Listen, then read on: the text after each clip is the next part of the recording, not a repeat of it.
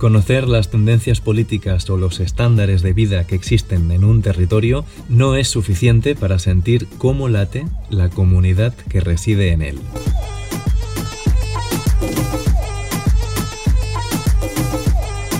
Aunque lo pueda parecer, si se pretende entender una sociedad, tampoco bastará con recorrer sus paisajes más simbólicos, ni tan siquiera con hacerse una idea de las distintas interpretaciones de la historia que pugnan por el relato oficial.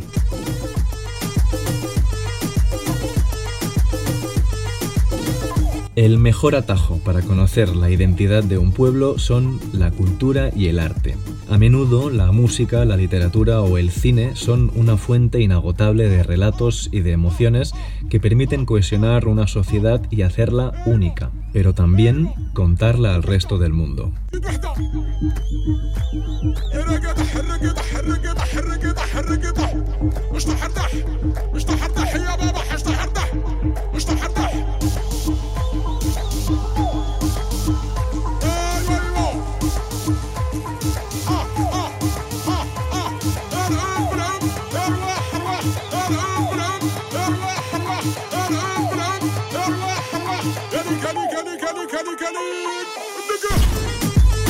Cada región de cada continente sufre conflictos y tensiones, pero las expresiones artísticas son capaces de unir a las personas mucho más de lo que hacen la clase, la ideología o el origen.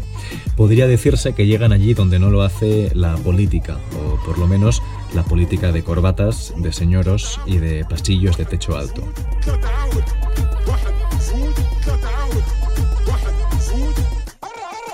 En las discotecas de Beirut se pueden bailar las canciones de artistas del Cairo, de Bagdad o de Argel, y lo mismo ocurre en sentido contrario.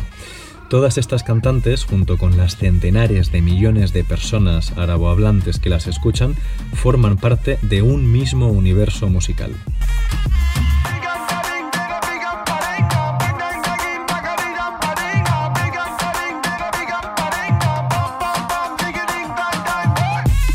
Un universo, por cierto, al que la sociedad europea no suele prestar demasiada atención. Si os mencionan a Fairuz o a Eliana, ¿sabríais decir quiénes son? Y una un poco más difícil. ¿Os suenan las palabras Maracanat o Washashat?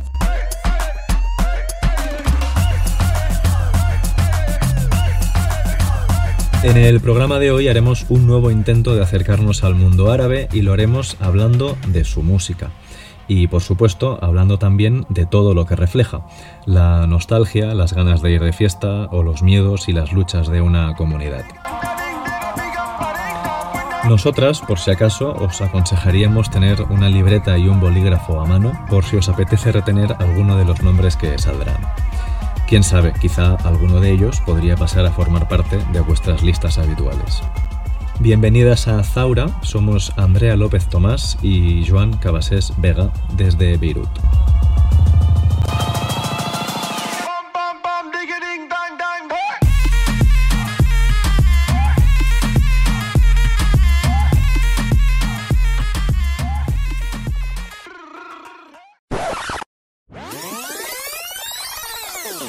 Hey, my name is Danny Hajar. Hey, mi nombre es Danny Hajar. Soy comisario musical para Spotify y escribo sobre música de manera independiente. Y soy el mayor friki de música que jamás hayáis conocido.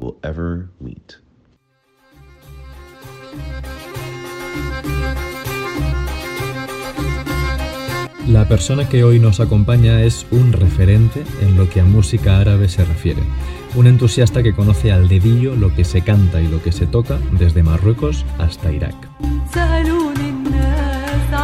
Aunque siempre ha vivido en Chicago, los orígenes libaneses de Hajar siempre le han arrastrado hacia la música y la cultura de Oriente Medio y del norte de África. El éxito de su newsletter personal es lo que otorga a Hajar referencialidad como experto, o como friki, como diría él, de la música árabe. En este proyecto, Hajar publica los gustos musicales de personas de todo tipo y contexto a las que entrevista. Una vez en la newsletter, las respuestas de las entrevistadas permiten poner en circulación nombres y propuestas que de otro modo no serían conocidas fuera de su propia comunidad. El proyecto se llama Saluni el Nas, a raíz de la canción que ahora oímos de fondo.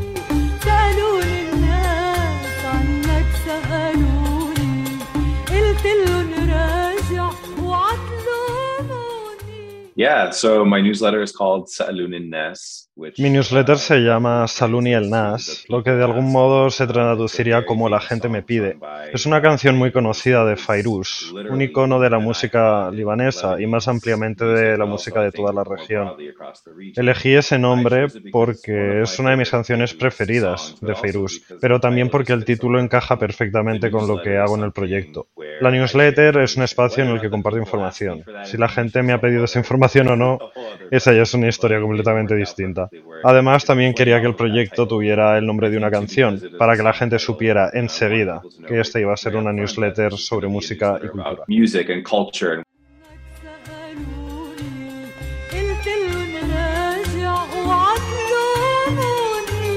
Las preguntas que Hajar suele hacer en sus entrevistas musicales demuestran lo difícil que es elegir qué canciones forman parte o podrían explicar cuál es tu identidad como por ejemplo las que te sabes de memoria porque las escuchaban tus padres. De hecho, cuando a él le hacen sus mismas preguntas, Hajar sufre un montón para responderlas, pero eso lo veréis más adelante. En cada newsletter, una de las cosas que siempre pido a los invitados es que me digan una canción que les hace pensar en casa. Para mí, yo siempre había pensado en casa como en un lugar físico, pero haciendo esta pregunta me he encontrado a mucha gente que se pregunta cuál es el significado de casa. Casa puede ser un sentimiento, una comunidad, casa puede que no sea exactamente el lugar donde vivo. Eso ha sido algo que me ha abierto mucho los ojos, me ha hecho dar un paso atrás y darme cuenta de que ese concepto tiene muchas definiciones.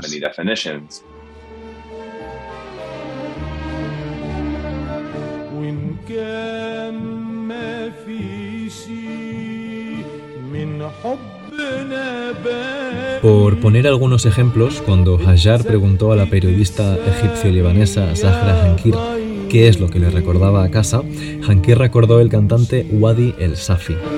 Su madre, cuenta, escuchaba a El Safi en casa mientras se resguardaban en el exilio durante la guerra civil libanesa.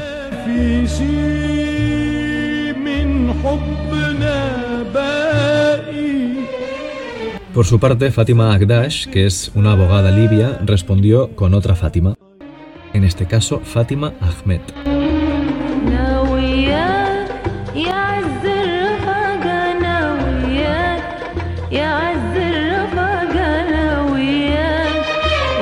Y luego, en el eslabón más alto de todos, casi merecedoras de una reputación mitológica, están las pocas artistas que podría decirse que rompen barreras.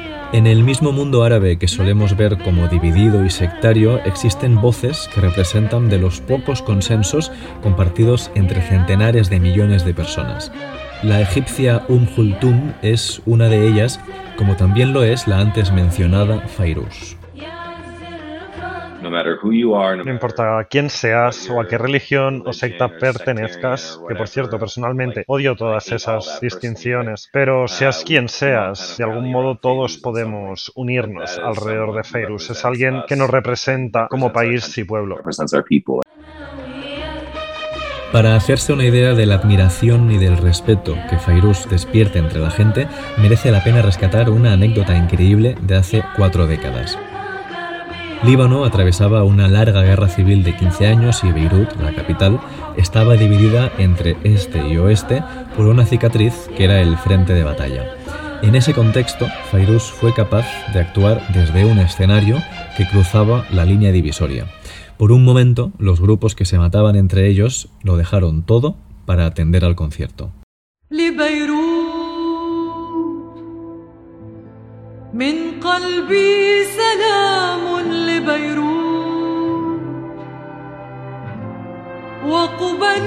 A pesar de que haya pasado casi medio siglo, Fairuz hoy en día sigue poniendo banda sonora a los momentos más importantes de la historia del Líbano.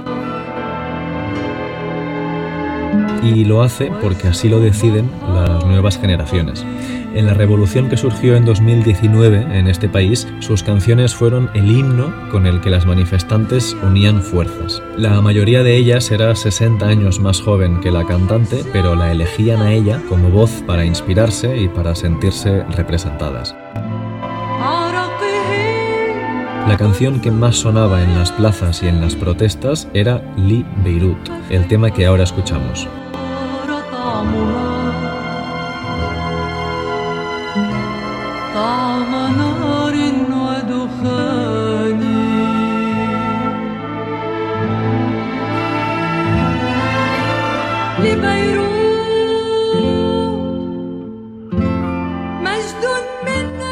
Una revolución siempre tiene su melodía.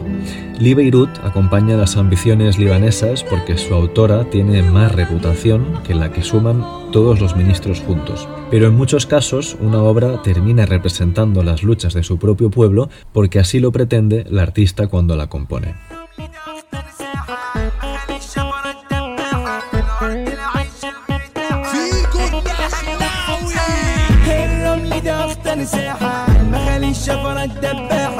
Look at the Arab uprising movement in 2011 and you look at Egypt, it was like. Durante las revueltas árabes de 2011, específicamente en Egipto, surgió el Maracanat, que es un género musical uh, que nace de la clase socioeconómicamente más baja y de las comunidades más pobres, porque Maracanat es inherentemente una producción más modesta, más cercana a la gente, a sus dialectos y al slang que los egipcios utilizan en la vida diaria. El Maracanat fue un movimiento realmente explosivo y era el concepto alrededor del cual uh, orbitaban muchos artistas. Incluso diría que más allá de la frontera, porque este género, como hip hop, es un género de protesta. Puede escucharse en Túnez o en Palestina, entre otros territorios. Hip hop is really the biggest, the biggest thing, right? Like you see that in Tunisia, you see that in Palestine.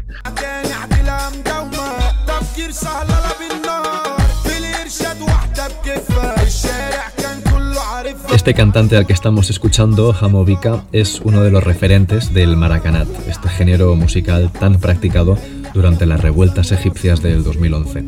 Desde Zaura, por cierto, podemos confirmar que tanto Hamovika en particular como el Maracanat en general no son solo cosa de Egipto. En las terrazas y clubes nocturnos de Líbano, ambos suenan con mucha asiduidad.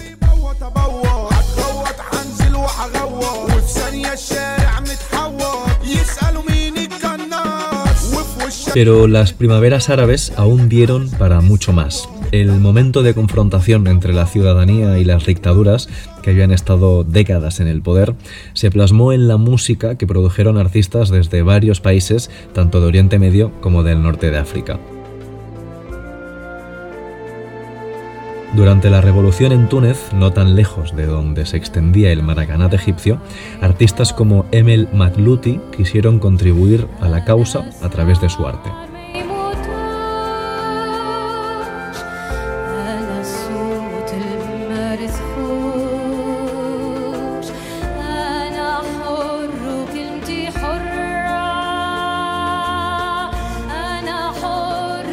Joven cantaba de una forma nada disimulada en contra del dictador Zine el Abidine Ben Ali, que había estado 24 años en el poder. Los temas de Matluti enseguida corrieron como la pólvora por las plazas del país, haciendo que el mensaje de protesta se propagara con una rapidez aún mayor. Apuntaban contra la represión de las autoridades y defendían, cito textualmente, el alma de los que no se olvidan y la voz de los que no han muerto. Su canción Kilmti Horra, que se traduce como Mi mundo es libre, se ganó un lugar especial en la revolución.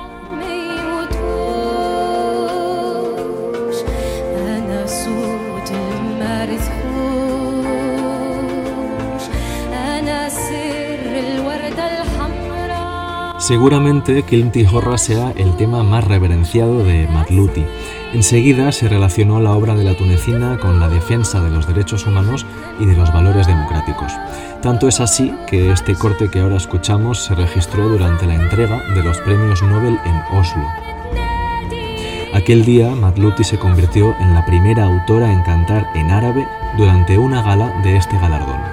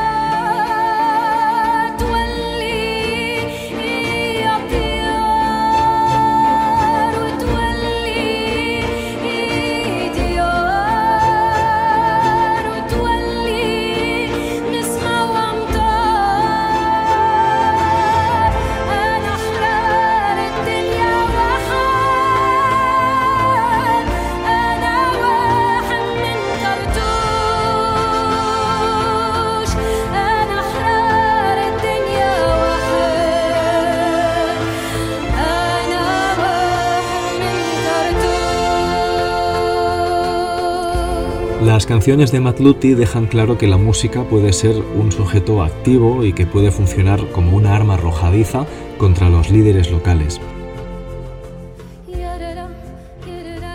Pero el mundo árabe también ha visto como su producción artística era víctima de cambios más bien forzados. Las intervenciones extranjeras que han incurrido en esta región también lo han hecho en su música, cambiándola tanto en formato como en el idioma.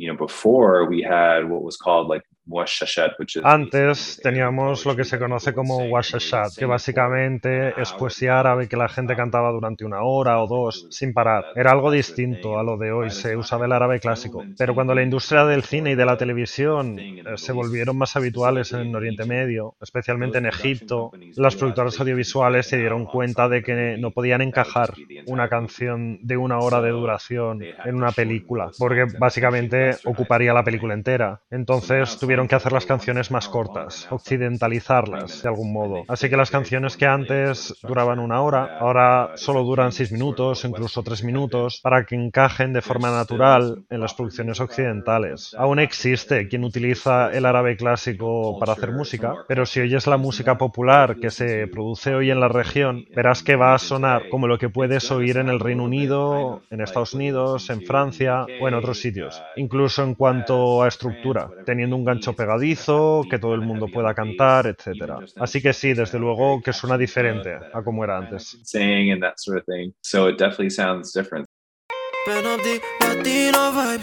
Mi amor, pusni busa, por favor. Ik word jouw hombre, dat wil jij ook Ik heb jou door Uno, dos, tres, busa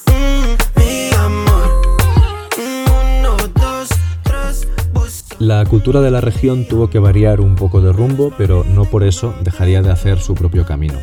Al mismo tiempo que el washashat quedaba engullido por el estilo de las producciones occidentales, los artistas locales empezaron a recorrer a los idiomas coloniales para hacer su propia música.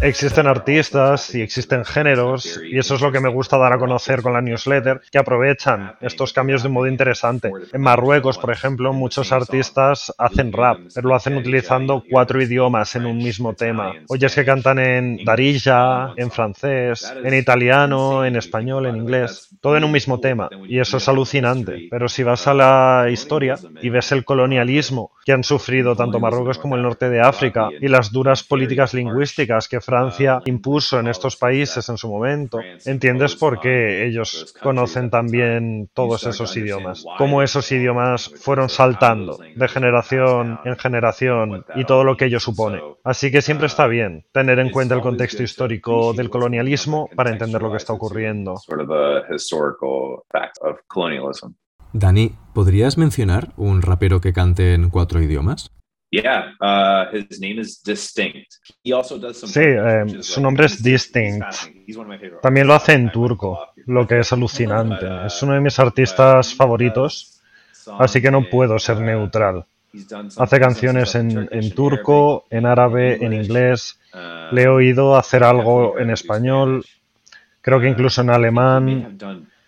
En el norte de África eso tiene sentido porque muchas de sus audiencias son de la misma región, pero otras son europeas. Sus mercados son más europeos que de Oriente Medio. Creo que eso está cambiando un poco, pero continúa siendo así. Así que tienen que saber esos idiomas y conocerlos bien para apelar a esas audiencias.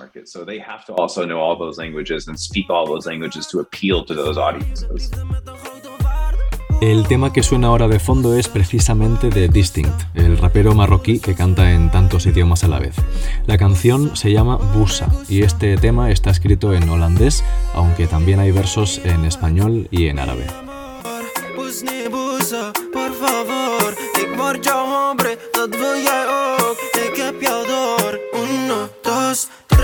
Busa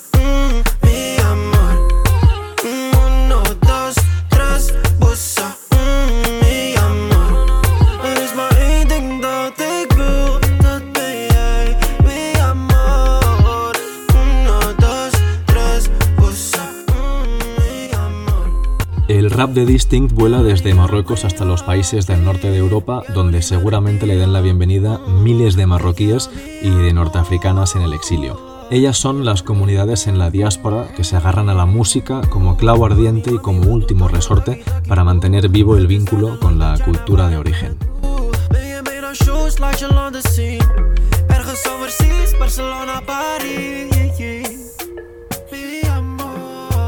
Tanto es así que las diásporas no solo consumen música, sino que también la producen.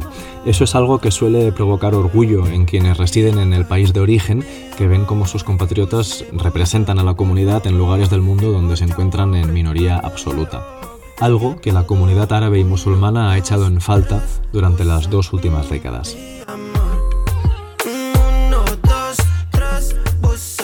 Yeah, diaspora artists are having a moment and it's really, really cool. Ahora los artistas en la diáspora están teniendo un gran momento. Es muy guay. Creo que buena parte de eso es debido a que la gente ha crecido en una época muy particular, sea durante o después del 11 de septiembre en Estados Unidos.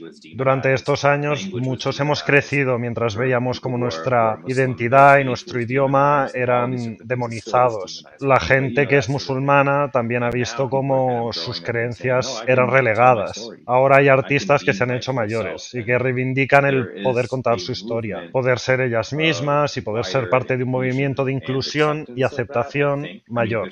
Aún hay un gran recorrido por hacer, pero esto es lo que está ocurriendo en este momento. Es muy bonito ver artistas en la diáspora mezclando árabe e inglés al mismo tiempo, o colaborando con otros artistas grandes, cosas así. O ver casos como los de Eliana, una chica que tiene 19 años y que es palestina chilena.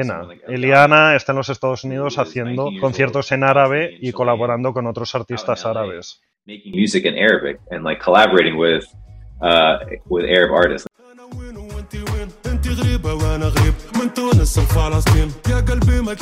Eliana, la artista palestina de la que habla Hajar, es aclamada en Palestina mientras se hace un hueco en el mercado de los Estados Unidos. Lo hace cantando en su idioma desde escenarios estadounidenses y de la mano de otras artistas árabes, como el tunecino Batali. En esta canción, Garib Alei, las oímos a las dos juntas.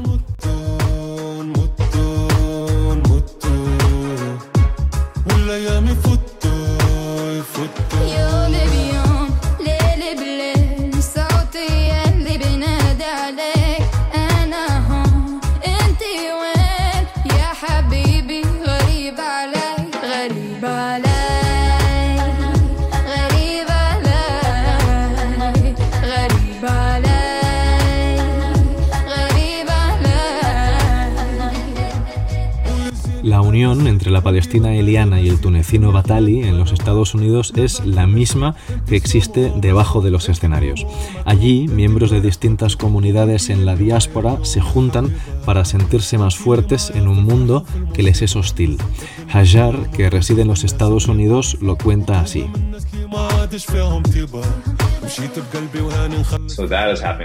En Estados Unidos hay una buena cantidad de sirios, de libaneses, de palestinos y de iraquíes. Hay mucha gente de Levante, en definitiva. Y como todos nos enfrentamos al racismo juntos, pues nos unimos y buscamos el modo de conectar en ese sentido. Lo hacemos lo mejor que podemos. Y aún hay mucho por mejorar, pero tratamos de conectar con otras comunidades en la diáspora, no necesariamente árabes o norteafricanas, y de ese modo podemos pasar juntas ese tipo de trauma compartido al que nos enfrentamos. that we work through together.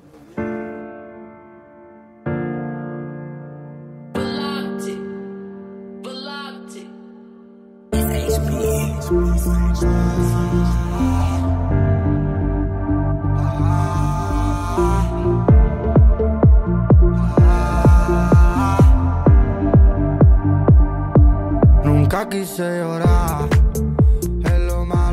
Pero no hace falta irse a Estados Unidos para encontrar historias como las que cuenta Hajar. Estar relegadas a los márgenes, ser víctimas de racismo y recurrir a la música para intentar darle un vuelco a la situación es algo que también hacen muchas personas de origen árabe en Barcelona y sus suburbios.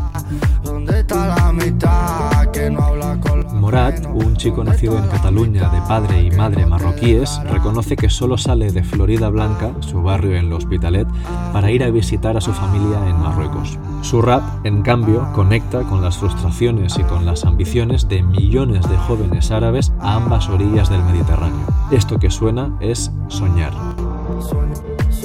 Con el camino que nadie me podía parar. Soñaba y me tuve que yo resbalar.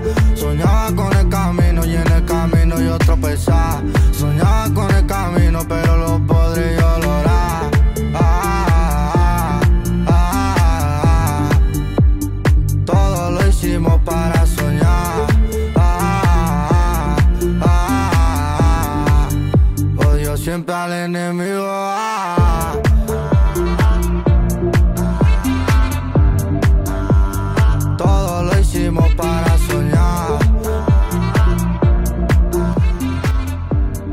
Y con los sueños de Morat, que parece que poco a poco se van cumpliendo, vamos despidiendo el programa de hoy.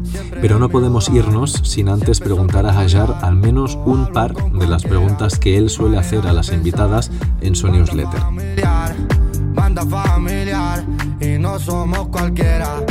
Dani, ahora te toca a ti. ¿Podrías mencionar una canción que te haga pensar en casa?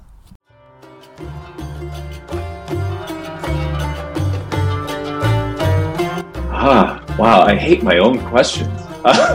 Wow, odio mis propias Ah, preguntas.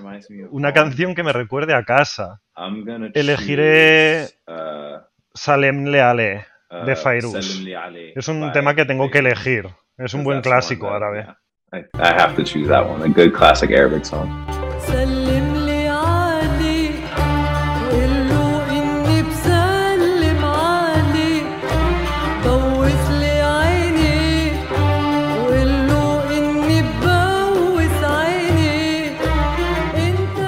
este no podía faltar. Y ya por último, ahora mismo, ¿sabrías decir cuál es tu canción preferida? Ahora mismo, ahora mismo, eh, diré una canción hecha por una amiga que se llama Nadime el Groovy, a quien aprovecho para mandar un saludo. Es un tema llamado The Wood. Amo esa canción, es realmente buena. Tiene mucha energía y me pone de buen rollo, así que elijo esa.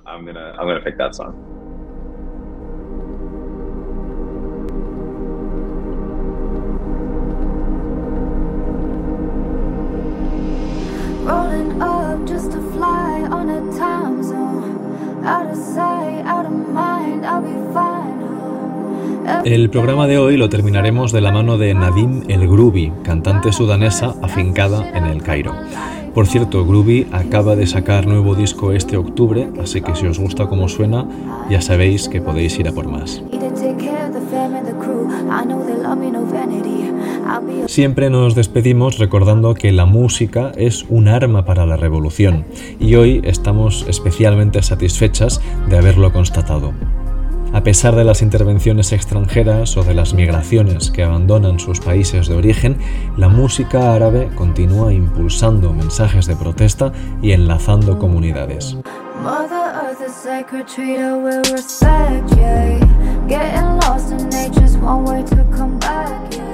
Nosotras nos despedimos hasta el próximo episodio, en el que trataremos los derechos de las mujeres en Qatar. Si queréis, podéis seguir en contacto con Zaura a través de nuestro Substack gratuito. Si ya estáis suscritas, nos vemos el domingo de la semana que viene con más historias. Somos Andrea López Tomás y Joan Cabasés Vega desde Beirut. Gracias por escucharnos.